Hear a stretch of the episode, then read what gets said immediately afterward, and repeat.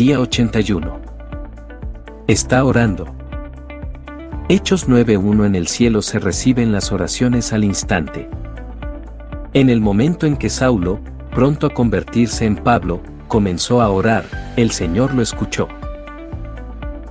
Esto debe servir de consuelo para el alma que ora, aún en medio de su dolor. Un alma pobre y quebrantada con frecuencia inclina sus rodillas en oración pero solo puede expresar su desconsuelo a través de lágrimas y suspiros. Sin embargo, ese lamento hizo que todas las arpas del cielo comenzaran a tocar una canción y Dios reunió todas esas lágrimas que caían y las atesoró en la botella celestial para las lágrimas. Pon mis lágrimas en tu redoma, Salmo 56.8, indica que las lágrimas se recogen apenas caen. El Altísimo comprenderá bien al peticionario cuyos temores hacen que sus palabras no puedan brotar. Quizás solo atine a elevar sus ojos humedecidos al cielo, pero, la oración es una lágrima que cae.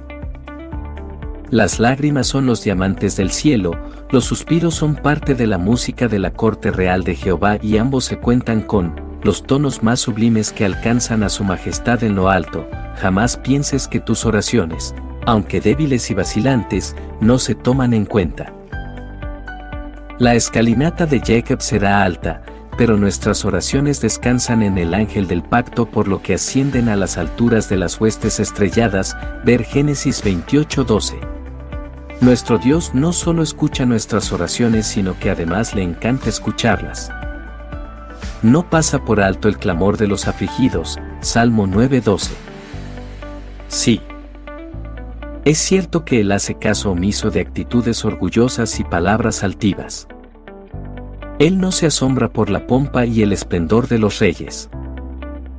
No presta atención al estruendo de la música de guerra ni tampoco se deja impresionar por el triunfo y el orgullo de la humanidad. Sin embargo, donde quiera que haya un corazón cargado de tristeza o unos labios temblando en agonía, o profundos gemidos o suspiros de arrepentimiento, ahí mismo está abierto el corazón de Jehová. Él registra a cada uno en su memoria, colocando nuestras oraciones como si fueran pétalos de rosa entre las páginas de su libro de los recuerdos.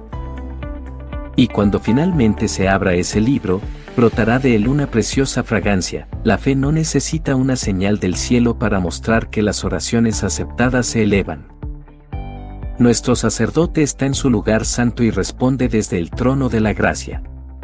Esta es la bella cita con su contexto, la oración es una mirada que se eleva, una lágrima que cae, un brazo que se extiende como si pudiera alcanzar una bendición de lo alto. No necesitas largas oraciones, expresiones intrincadas e innumerables, apenas una mirada y la batalla casi está ganada. Según sea tu fe, hágase contigo como quieres, Mateo 15:28. Puedes orar ahora, en medio de la calle atestada o rodeado de muchas personas. Siempre puedes dirigir una palabra a Dios, un susurro al cielo. Oren sin cesar, Primera de Tesalonicenses 5:17.